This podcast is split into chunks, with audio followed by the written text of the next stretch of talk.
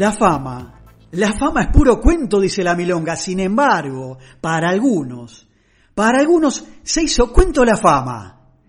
Cuando la fama es efímera, los micros especiales de Moe, nada casual, acá, en Tropezón de Radio. Un partido impresionante. Toma la pelota Nini Flores de Corrientes, un verdadero duende, un mago del bandoneón. Hábil y musical, siempre inspirado. Lo va dejando para el ruso Beitelman. Gustavo Beitelman, auténtico gaucho judío de sabio, quizás el músico argentino más importante residente en Europa. Va dejando la pelota para Lee Cruz. Va tocando la pelota por el costado para Cristóbal Müller. Cristóbal Müller se acerca al área. Philip Cohen toca para Eduardo Macaró. Está frente al arquero, va a tirar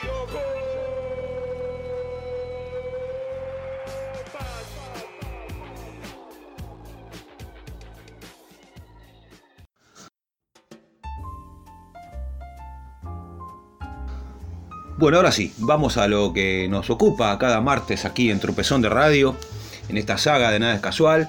Eh, la verdad, pide Q, eh, no, hay, no hay sorpresas en esta, cuando la fama es efímera de hoy. Eh, la van a adivinar al toque, no es la cuestión de adivinar o no adivinar, sino mantener un cierto secretismo hasta el final de la columna, pero no hay manera con el personaje de hoy. Voy a hacer una pequeña introducción. Hace unas semanas atrás, nuestra colega y amiga eh, Lorena Álvarez escribía en, Panamá Revista una nota eh, referido al boom de lo que fue Punta del Este en los 80.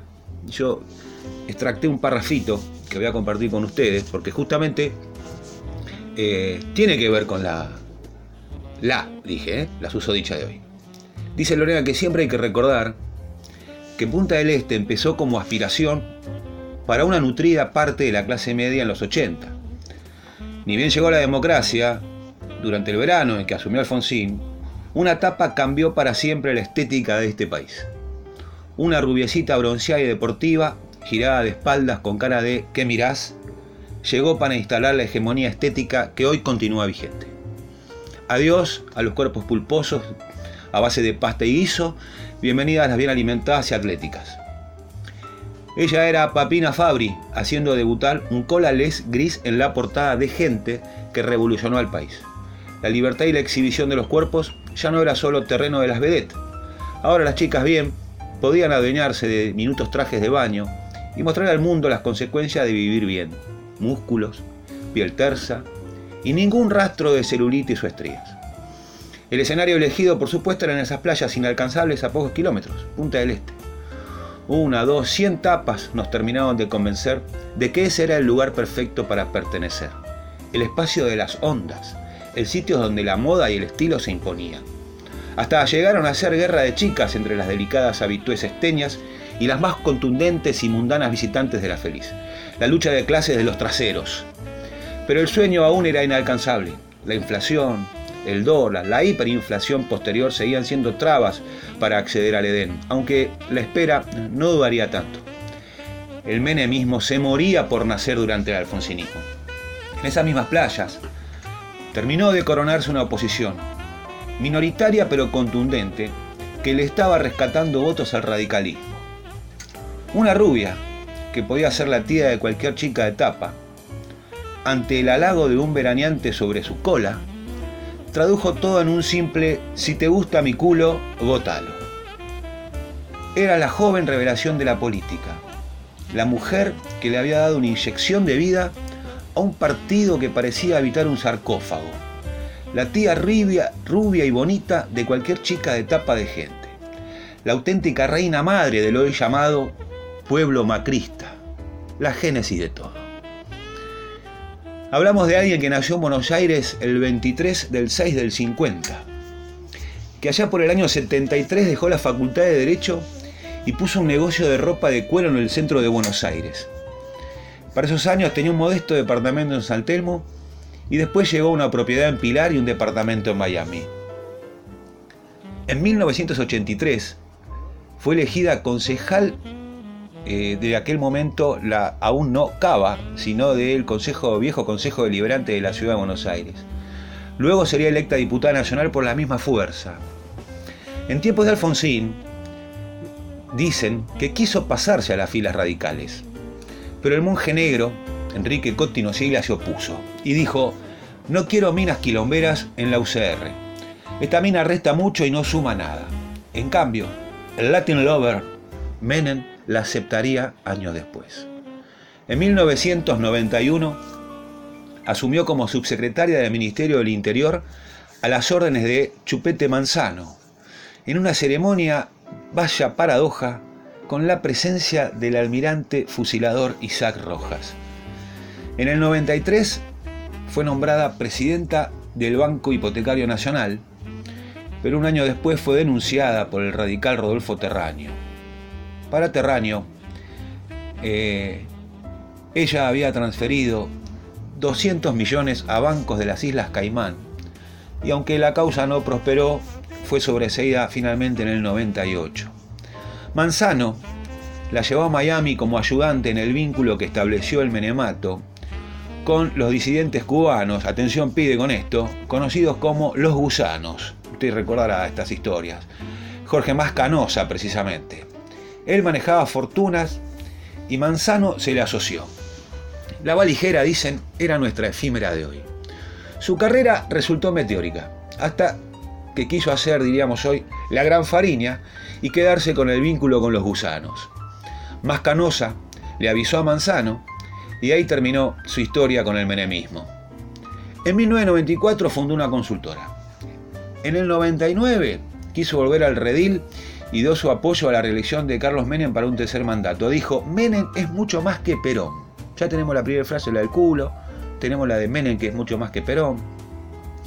En el 2001 fue investigada por enriquecimiento ilícito, dado el incremento en su patrimonio personal entre el 96 y el 97, y según denunció la Oficina Anticorrupción, entre el 96 y el 97 el patrimonio se incrementó de la señora en un 600%, producto de ganancias exentas.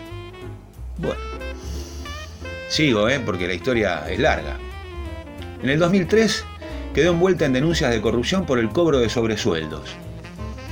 En el 2005, el obispo Rafael Rey denunció que el gobierno de Menem, eh, del diseño 89-99, entregaba a obispos católicos unos 300 mil pesos eh, dólares mensuales para acallar críticas. Y ella fue investigada por el reperto de suplementos salariales durante ese gobierno desde el Ministerio del Interior entre los años 91 y 92 quiso explotar su fama registrando una marca con su nombre en 50 rubros, desde dentífricos, autos, aviones, bebidas alcohólicas, municiones, explosivos, en fin. Actualmente pasa sus días entre Buenos Aires y San Luis. Los Rodríguez Sala adoptaron como asesora y o operadora política por su experiencia es socia de Trip Sociedad Anónima, consultora radicada en San Luis que desde el 2005 presta servicios tributarios, fiscales y financieros.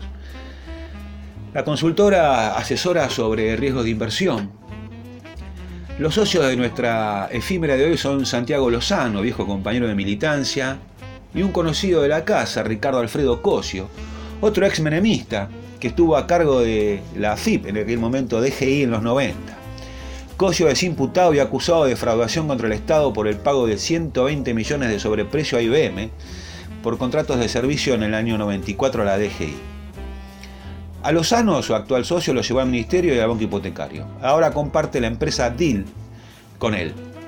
Lozano es responsable también de la empresa MyFlower, dedicada a la producción y exportación de arándanos, que tuvo problemas por mano de obra esclava. Tenía 88 trabajadores reducidos a servidumbre se les retenía el DNI y eran vigilados por personal armado, algunos de ellos con munición de punta hueca. Mayflower ocupa 10 hectáreas sobre la ruta 29, kilómetro 4 en Bransen, provincia de Buenos Aires. Muchos aseguran que ella comparte con él dichos negocios. En el 2003, la empresa DIL apareció poniendo 14 mil pesos para la campaña presidente de Alberto Rodríguez A. La doctora Servini de Curía investigó los Rodríguez Sá decían haber recogido más de 1.6 millones, pero la suma de aportes en blanco no cerraba la cuenta. En el 2009, San Luis privatizó la recaudación impositiva, recayendo esta responsabilidad en la empresa de nuestra graciada de hoy. Según una investigación, el Estado provincial tercerizó por adjudicación directa el cobro de servicios públicos. En el 2012, la Cámara Federal la procesó junto al ex gobernador Schiaretti por cobro de sobresueldos durante el menemato y le impuso un embargo por 145 mil pesos. En el 2014 tuvo la desdicha de que falleciera uno de sus nietos, el rugbyer Nicolás Despósito, que perdió la vida en un accidente automovilístico yendo a acompañante en un Mini Cooper. En el 2015 se la pudo ver en la cena de la Fundación Libertad posando para la foto. Su hija fue funcionaria de Mauricio Macri y su nombramiento salió en el boletín oficial cuando ya había terminado sus funciones. Otro escalabro más de la época macrista, o sea, no, nada que sorprendernos. Ah, el cargo. Bueno, esto es aquello. ¿Se acuerdan, no? Estos cargos tan largos que no había sello que los se pudiera imprimir. La señora fue directora de Asistencia Institucional Regional de la Dirección Nacional de Políticas Regionales, dependiente de la entonces Subsecretaría de Desarrollo Provincial y de la entonces Secretaría de Provincias. Acorde a los tiempos macristas, eh, su hija Valera Claudia junto a sus cuatro hermanos, son miembros de una offshore, Nuni Associated Limited, con jurisdicción en las Islas Vírgenes, creada en 2012 y que figura actualmente como activa. Finalmente, pudo haber sido, llegó, pero el ostracismo de sus líderes, más el desmanejo que la llevó a pasear varias veces por tribunales, la alejó para siempre de la vida política. Fueron rivales María Julia Alzogaray, Matilde Menéndez, Claudio Abello, de quien en algún momento también haremos un espacio aquí para recordarla. Así que, señores, pide Q, señores oyentes de Tropezón de Radio, aquí de la la 90.7, en cuando la fama es efímera de hoy, pasó en este recuerdo la señora Adelina D'Alessio de Viola. Nada es casual. Los martes a las 20, Tropezón de Radio.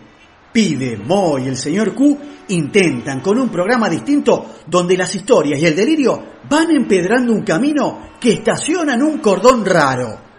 Tropezón de radio, martes a las 8 de la noche, acá, por la Freeway 90.7.